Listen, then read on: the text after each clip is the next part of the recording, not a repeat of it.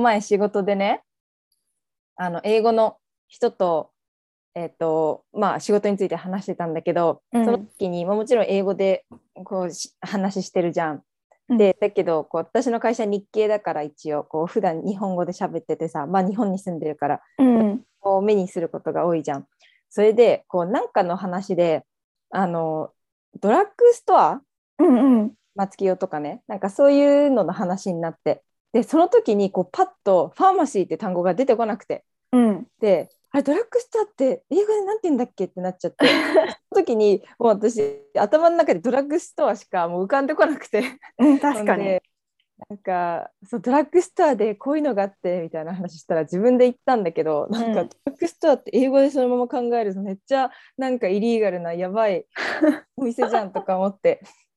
でまあなんかその人日本のそういうカルチャーとか英語とか知ってたから、うん。なんかああファーマシーだよねみたいな感じで分かってくれたんだけど、うん。なんかこのドラッグストアとかさ日本語ってさなんて言うんだっけ和製英語？うん。たくさんあるじゃん。あるね。そうだからそれの罠にねたまるなって思ったのがこの前のそうドラッグストア事件だった。確かに。でもさなんかさファーマシーって薬局ってイメージなの私の中であー確かに。ドラッグストアってドラッグストアなんだよねうーん。なんか日本のドラッグストアがさちょっと独特なのかな？独特すごいなんかユニークな気はするけどででも日本の楽しいもんねドラッグストア。そうでもファーマシーあでもさあれかカナダバンクーバーとかもさファーマシーって書いてあってドラッグストアみたいに普通にいろいろ売ってるからさトイレットペーパーとか日用品とか、うん。だからファーマシーで間違いはないんだろうねねでもやっぱファーマシーイコール薬みたいな印象があるからなんかドラッグストアとうまくリンクしてないのかな。ドラッグってね日本語でもカタカナで言うとちょっと若干ね。そうそう。ドラッグ感あるから。ら。そう 薬物のそうそうそう。確かに。あでドラッグ自体でも言うよね。ドラッグって私知らないメディシンっていう言葉をさ思いつかないでさ薬を飲んでるって普通にただ単に具合が悪くて、うん。って言ったらなんかなんかちょっと惹かれるじゃん。うん。なんか taking drug って言ったらはみたいになるじゃん。そうなんかそれでさこの前なんかネットで見てたらアメリカとかそう海外の空港で、なんか持ち物検査とかしてなんか薬持ってる時に絶対ドラッグって言っちゃダメとかって書いてある、うんうん。確かにと思って日本人はさ普通に薬ってねそメディセンの方の薬って思うけど、う。んかアんメリカの空港で例えばなんか What is this? とか言って、Oh, that's just a drug とか言って、みたいなさ、We're smuggling drugs to America みたいになっちゃうなんかそのメディスンって言ったりピルって言うんだよとかいうの書いてあって、あ確かにそういうのも知っておかなきゃいけない英語だなとは思った。一番最初の入国検査で聞かれちゃうよね。そう、もう入国できませんとかってなって。This is just a drug みたいな。超カジュアル。そう I take this みたいな。や I take this three times a day みたいな。なんか、is this cocaine? みたいな。っ 確かにそれ受けるわ。ていうそう和製英語問題。なんか。もああった？会社とかで今うまで。ん。なんかさ、すごいタイムリーで昨日あった話なんだけど、これも結構受けるんだけどさ、うんなんか私がこれをね、なんかテキストじゃなくて、ちょっと口頭でお話ししたいから、なんか explain していいみたいな、なんか Can I explain this like orally? みたいな感じで聞いたの。でさ、オーラルって、オーラルテストとかって日本語だったら言うじゃん。スピーキングテストのこととかさ、結構普通に言うイメージだったから、 orally で説明したいって言ったら、うん なんか、すごいなんかね、笑われて、いや、 orally じゃなくて verbally って言うんだよって、あの、バーブのさ、動詞の verbally で言うんだよって言われて、なんか、オーラリーって言うと、なんかすごいなんかちょっとダーティーに聞こえるから、言わない方がいいよとか言って、すごいなんか個別でメッセージ来て、こいつできたんだ。すごい受けると思って。ちょっと恥ずかしかった。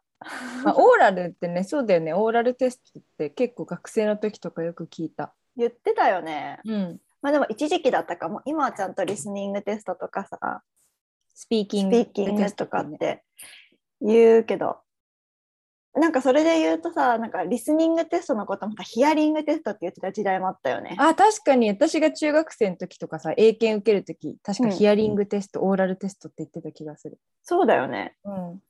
それって変なんだね、きっとだから。で、直したんだね、最近。うん、だってヒアって聞こえるじゃん。なんか聞こえてくるイメージじゃん。うんうん listen はなんかもう能動的に聞くだけどさ、うんヒアリングだとなんか小鳥のさえずりが聞こえます。そのわね、聞こえるだから多分違うんだなって思って。でもそういうさニュアンス的なものってさやっぱりうん学習の本とかで勉強してるだけじゃなかなか伝わらないからさ、うんうん。そういう風に直してくれる人だったりなんとなくこう使ってるうちにあこういう風に使うのが正しい使い方なんだとかが分かる環境に入れるのはね私はまあ良かったなとは思ってるけど。ねそうだよね。だっうん、てオーラルとかね日本で普通だと思ってることがさ現地だと、いやそんでちょっとダーティーとかなんかセクシセクシャルだよーみたいなそうそうそうそう わかんないもんね。知らんがなと思った。っていうね、そんな話。皆さんも口頭でっていう時はバーバリーって使ってみてください。うん。あ、ダーティーになっちゃうのでね。この人昼間から何の話してんだろうみたいなね、そうそう。昼間からドラッグとか昼間からオーラルとか言い出しちゃって大丈夫みたいなね。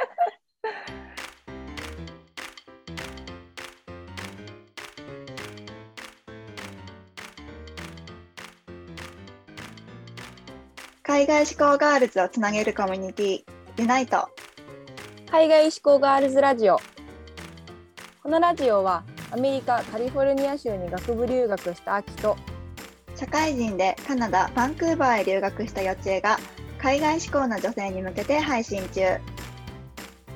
海外留学をしたいけど何をどこから始めていいかわからない。自分に行けるの？仕事はどうなるの？っていう留学への不安や心配にタックルします。留学から日本に帰国後海外ロスや逆カルチャーショックで日本の生活に馴染めない目標がわからなくなってしまった。海外留学の経験や英語を生かして自分らしく生きたい女性を応援するチップスをお届けします。今週のトピックは私がねあの今読んでる本、ま、本ね読んではないんですよ。あの的確に言うと読んだわけじゃなくてあの皆さんもご存知だと思うけどあの中田のあっちゃんの YouTube 大学であのまとめてるのを見ての感想なんだけどそのあの出典が科学的な適職、えー、と鈴木優さんが書いていらっしゃる多分2017年とかに出てる本かな？2019年だかな、忘れちゃったけど。に出されている本の、えー、とまとめをあの中田なっちゃんが YouTube 大学でやってたのをね見てすごいなんか目からうろこだったのでちょっと 秋とみんなにシェアしたいなって思って今日のトピックに選びました。はいなんか秋はさ科学的な適職まあ科学的な適職っていうとなんか難しいけど自分が仕事を選ぶときに、なんか大事にしてることとかってある？これね私もさアメリカ帰ってくるタイミングで、その日本での仕事どうしようかなって結構悩んでた時に考えて、うん。なんか自分がこれが好きでこれがやりたいっていうのはあるんだけどそれって仕事にできるものなのかなとか、うんなん家とどめておくべきなのかなとかすごい考えた時があって。うん。でなんかちょうどねその時に私も林修先生っているじゃん。うんうん。今でしょの人でしょ？あそう今でしょ。その人がちょうどテレビでさあ何のテレビかな？なんか高学歴のさちょっとダメな人たちにこうなんか教えるねテレビがあるんだけど。うんうんうん。高学歴のダメな人って誰だかなんかこうすごい高学歴なのにニートとかあそうなん高だ学歴なのになんだろうね。そうこう引きこもりとか。まあなんかそういう人たちのこう質問とか悩みについてこう話すっていうのがあって、その時がちょうどその適職についてだったの。うん。だから今日これからね予定が話す内容とちょっと似てるところがあるかなと思うんだけどうんうんなんかさやりたいこと VS 自分ができること。ん want とだから can のねそう違いについてそう話してたから。うんうん。であできることとやりたいことって別なんだとか思って。そう。でなんかねん。それ見てから、あやりたいことが必ずしも自分にこう向いてる仕事ってわけじゃないんだなっていうのを知ってなんかそれ以来はなんだろうなこうどうしてもこれがやりたいこれが好きだからこれがやりたいっていうよりかはじゃあ私のスキルで何ができるんだろうとかそのスキルをできることを活かせる仕事で選んでいこうかなっていう感じでね。そうここ最近は。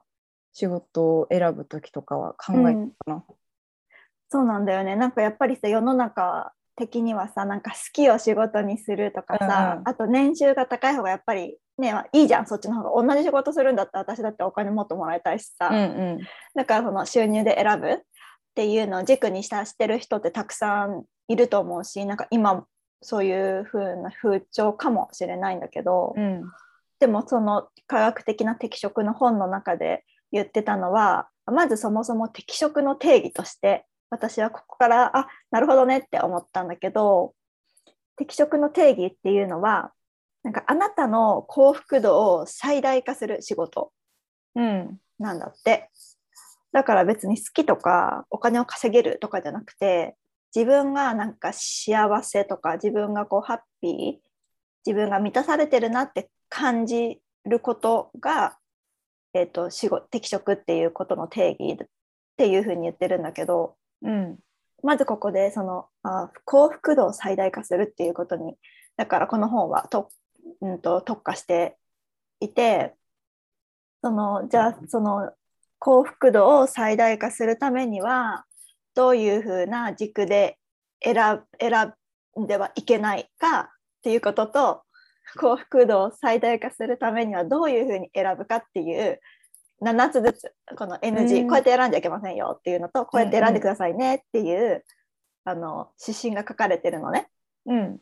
でその中であの私はすごい、うん、納得したのがやっぱりこの人は言ってるのはさっき秋が言ってたのと一緒で好きとかで選んえ選ぶっていうのはねあの基本的にはね幻想って言ってて。幻想。そうそうそれはもう幻想ですからとか言って言ってて。好きでもさあのやりがいを感じないとか幸福度を感じない仕事ってなんかやっぱりあるみたいで。であとうん。お金で選ぶっていうのも、お金とその人が幸せですかっていうことの相関関係どれぐらい関係しているのかっていうのはなんかね0.15しかないんだって。だから15%ぐらいしかないの。へえだから1000万もとか2000万とか3000万とかももらったことないから分かんないけど年収でそれぐらい稼いでる人とじゃあ年収400万500万稼いでる人。うん。なんかどれだけ幸せかって比べた時になんか別にその例えばめちゃめちゃ年収が低い人が不幸かって言われたらそうでもないし年収がめっちゃ高い人が幸せかって言われたらそうでもない、うん。っていうことをもうグラフでめちゃあのいろんな人に、えー調査した結果をグラフでまとめてて。えー統計的なんだね。そう統計を取っていてその統計でその15%ぐらいずつしか関係ありませんよっていうふうに言って。いたのが結構印象的だったかな。うんうん。と思います。でまあなんかその、まあ、幻想って言われてるのは何個かあるんだけど私はねなんかそれよりもこうやって選ぶのがいいよって言われた中でなんかすごくねあそうだなと思って、うん、私が納得したものがいくつかあるから、それはね全部じゃないんだけどピックアップしていこうかなって思ってるんだけどうん。なんかねまずね一つは、えっと裁量権があるか？ほで裁量権っていうのはなんかなんか日本語で裁量権があるっていうとめっちゃ仕事任されるっていうイメージあるけどさ。ううん。裁量権があってあれもこれもできますっていうイメージだけどでこの人が言ってるのはどちらかというと自由があるか？っていう意味で使っていて、なんか作業こういう結果にたどり着くためにだったらどんな作業内容でもいいよって言われるのとさなんかこれをこういうふうに具体的にこうマイクロマネージされるの。うんうんだったらやっぱりこの結果に向かってそれが、ね、結結論としてそれができるのであればどんなやり方してもいいですよって任されるかどうか。うん。っていうのがやっぱりその人間の自由だったりとかクリエイティビティとかっていうのを生み出すからそういう方がいいですよっていうふうに言っていてあとは自分の仕事のペース、やるペースだったりとかあと場所とかねタイミングっていうところも結構自由に決められるのがすごくあの幸せ、まあ、幸幸福度につながるっていうふうに言ってるポイントの一つうん。だったんだけどなんか秋はこれに対してなんか思うところある？自由のね、うん。確かになんかこれをこうしてこれを使ってこういうふうにああいうふうにやってくださいって言われるとなんか私何のために仕事してんだろうとか思っちゃうね。うんうん。なんかこれって誰でもできるじゃんって。そこまで言われたらできますけど誰でもみたいなね。そうそうそう。だからこれって私必要なのかなとか、なんか私のなんだろうスキル使えてるのかなとか、うんうん成長してるのかなっていう気分にはなっちゃうかな。そうそうそのね成長してるかっていう感覚も大事って言ってた2番目で進歩している感覚があるかどうか。いや大事だよねう。ん、それすごい大事だと思う私も。うん。そこについては何て言ってるの？そこについてもうなんかその それしかまあ私まだ本を読んでないからさあっちゃんが言ってるところをさらっとまたさらにおさらいしてるだけだから、そこはすごい深くは言ってなかったんだけどやっぱりなんかこう進歩している自分が同じことを毎日やるんじゃなくてその目標に向かって進んでるよってちょっとでも進んでるっていう感覚がある方がいいって言ってて、なんか例としてはこれすごい面白い例だなと思ったんだけどあのお店のさスタンプポイントスタンプポイントスタンプカードってあるじゃんうん。今あんまり、ね、フィジカルではもらえないけど、まあもしさフィジカルでこのパン屋さんがあのスタンプカードをこれあの10個集めたら1000円あ1000 10個？ん？1ポイント100円で10個集めたらなんか得点をもらえますって言って渡すのとうん。すでにそこにスタンプが2個押してあって12ポイントまで集めたら、えー、と得点をあげますっていうカードを2種類準備ししたとします。うん。でその時にさこっちの初初回のあの10ポイント貯めるのももともと2個あって12ポイント貯めるのもなんか使うお金って一緒なのねうん。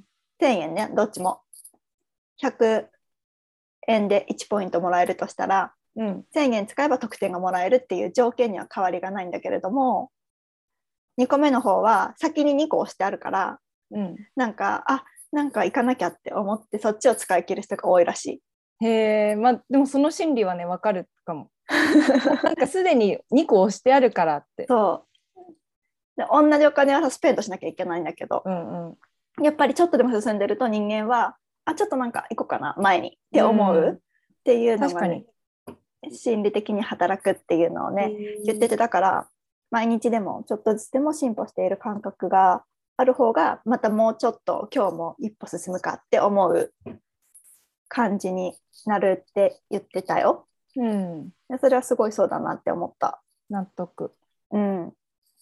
あと私これすっごい自分に超大事だなって思ったのがねうん。あの仕事をするスタイルとかタイプっっていうのがあって、なんかそれが攻撃型か防御型かっていうのがあるんだって。うん。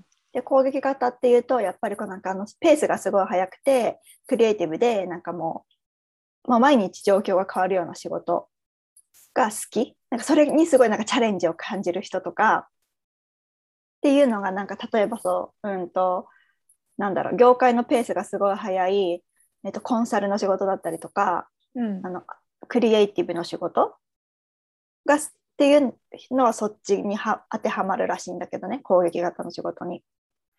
で一方防御型っていうのはあのきっちりあの時間をかけてもいいからきっちりやりきるみたいな仕事。例えば、うんうん。経理とか弁護士とか。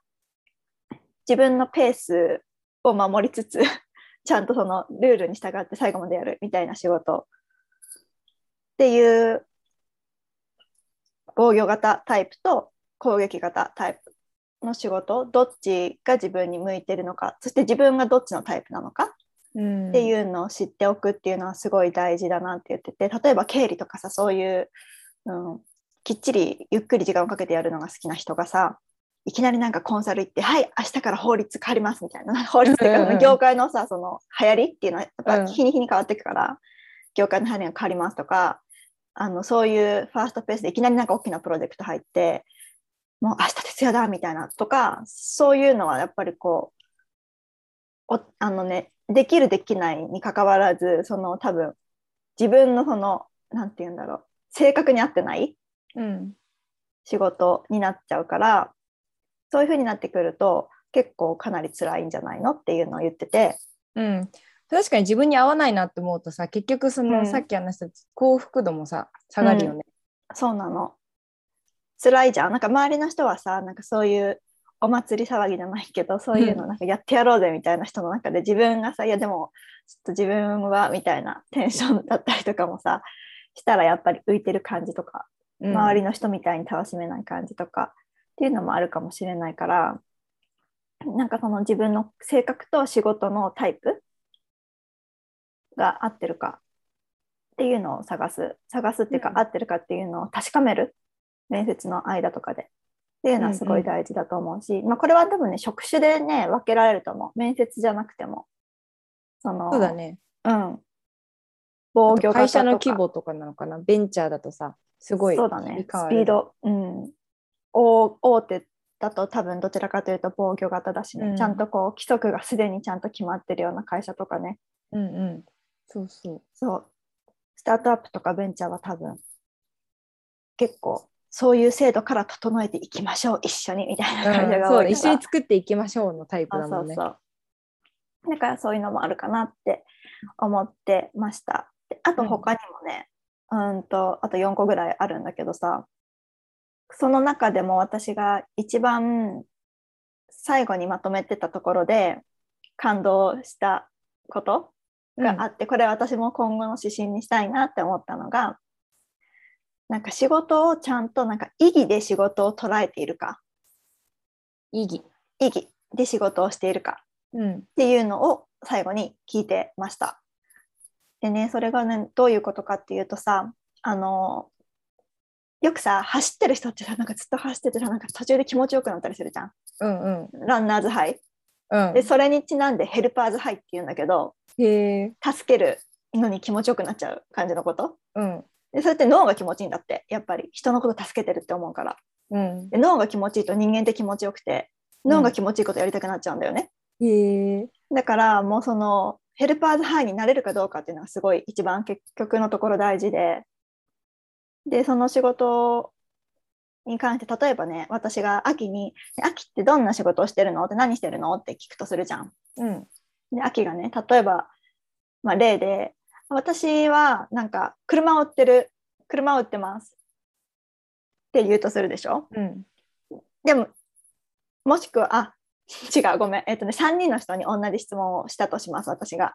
うん。あなたは何をしてますか？って言ったら一人の人がえっ、と例えばえっ、とちょっと例を変えます。分かりにくいので。例を変えて。あの一人の人がなんか僕は石を積み上げてる仕事をしてますって言ったとします。でね、B の人がなんか僕はなんか時給1500円の仕事をしてる、うんでお金で答える人どれぐらいお金を作ってるかで答える人でなんか3人目がなんかいや僕はなんかもう大聖堂を作る仕事をしてるんだみたいなうん。ことを言ったとするでしょでその A さんから C さん3人目まで実は同じ仕事をしているうん。うん。っていう話をしていてねその例で。でこの中で A さん B さん C さんの中で誰が一番幸せだと秋は思いますか？三番目の人。大そう聖堂を作ってるって人。そうなのだからさやっぱり何をしてるかって言った時にこう自分の仕事をやってることになんかこう意義を見出せてること？人のためになるとかうんこういう世の中にこういう貢献をしているって思えることうん。をやっていてそれがなんかやっぱ人を助けてるじゃないけどヘルパーズハイになれるそして脳がすごい気持ちよくなれるっていうのがなんかね結局こう自分の幸福度を最大化する適職になるっていうことをまとめて言ってた。うん。で最後にあっちゃんがね「あなたは何をしてますか?」って言ってた。問いかけるね。そうそうそう。って思うとやっぱさどういう気持ちで仕事に臨んでるかってさすごい大事だよね。大事。めっちゃ大事で私さ、感動ねしてしまった。してしまった？うん。なんかこの仕事で、まあ、年収例えば500万の仕事しうん。てなんかとそのお金でとりあえずなんだろう旅行行って遊んでってなんかうんそういう気持ちで仕事するのとさ、ね、私がこれをやることによってなんかこういう人たちにこの商品が触れられてでその人の生活がこうなるみたいなさそうそうそこまでもし考えてる人がいたらさそっちだとやっぱり、ね、こう人のために何かしてあげてるっていう意味がくっつくからうん。その方が絶対こう幸福度とかやる気とかねうん。入ってくるんだろうなって思そう。だから意外と飲食とかの人の方がさ直接さ「ごちそうさま」とかさ言われるし、うんうん。美味しかったよって言ってくれるからなんか意外と幸福度がね高かったりするらしいよ。へえ。お客さんの顔見えるじゃん。でこの人のお腹を満たせしてさ幸せにしてあげてるって分かりやすいからうんうん。飲食の人は意外と幸福度が高いっていうのも言っててねそのすごい一理あるなって思った。うん。人と関わるサービス業とか特にね、まあ、もちろんさ直接関わって辛いこともたくさんあるだろうけどさクレームだろう、うんちょっと嫌味言われるだろうでもやっぱその分ちょかん直接的にこう感謝の気持ち言われたりとかさそういうの感じやすいよね、そう。助けてるっていう実感。そう。だから私もなんか B2B よりもやっぱり B2C でお客さんの顔が見える仕事の方がやりがいは感じやすいなって個人的にもすごい思った。あそれはすっごい思った私も。会社入ってさ私うん。広告代理店だからさ、ん、C じゃないんだよね B だよねそうコンサルの方だからさ、うん、そう B2B だからさもちろん感謝されたいとはあとかはあるんだけどでうんも自分がこれをやっててどんな影響が人人々にあってなんか何何の意味があるんだろうとか結構考えたことがあったからうん、B2B はあんまりこう人を助けてるとかそのヘルパーズハイに感じることがちょっと少ないなって思った。そうなんだよね。私もそこ今悩みどころかも。結構 B2C だったのに B2B 寄りに会社がなってきてるから、なんか、うん、直接的にお客さんの顔が見えなくなるのは寂しいなって思う。うんうんうん。まあ、でもそのさ B2B の中でも例えばさ私は結構一緒に働いてる子が好きだからなんかその子たちのためになんか早めにこうやってやってあげようとかこの子たちのためになんか先回りしてこの仕事をこうしてあげようとかって思ってやってあげるのは結構好きなタイプだからうん。そういう社内でサーブするじゃないけど、うんうんうん。だから B2B の業界にいてもさその自分の仕事の意義を見出すことはできるとは思うんだけどね。うんそうだね。うん、アグリそうでも本当なんか特にわかんないこれ差別になっちゃうかもジェンダー差別になっちゃうかもしれないけど女の人はそういう、なんか人に感謝されるとかってすごい大事にしてる人多い気がするね。そうだね。なんか私も前読んだ本にも書いてあったけど、やっぱり、なんだろう、まあ、女性が多いっていうのもあるし、あと日本人はこう誰かのためにっていう、そういう気持ちがすごい強いって。あそうん。う優しい日本人。ね、国民性もあるのかな。うんそうかも。そうまあでも何かこう仕事に対して悩んでたりとか転職しようかなとか考えてる人にはぜひ本を読んでもらったりあの あっちゃんの回し物じゃないけどさ、YouTube とか YouTube だったらさ本当無料で見えるからうんうん。見てさ面白いなって思ったら本買ってたりとかもしたらいいと思うしそうだね。そうそうだからもしなんか悩んでることとか仕事に関して適職私がやりたいこととかで何なんだろうとかって思う人がいたら本当にちょっと無料であの聞けるのでおすすめしたい内容でした。ね、いいね。ユースフルな内容でした。うん、そうたまにまたこういう本の話とかなんか自分が見聞きした話とかもしていけたらいいなと思います。ですね。まうんた何かいい本があればシェアしましょねあとみんなが何をしているかも聞きたいです。う。うん。ぜひぜひ。ね教みんなどんな。軸で仕事を選んでるのかとかさみんなのその仕事の意義うんみ。たいなのもシェアできる人がいたらまたインスタグラムのねアカウントのコメント欄とかメールとかで教えてください。はい。お待ちしてます。とか、はいこんな本あるとか、こんな本の紹介してほしいとかって、そういうのもあれば、あそうだねでも、うん、コメントください。確かに。はい、えー、と私たちのインスタグラムは、アットマーク、ユナイト .cgmw はい。だね。はい。なので、ぜひ遊びに来てください。はい、いつでもお待ちしてます。はい。ではまた来週お会いしましょはい。See you next time. う。バイ。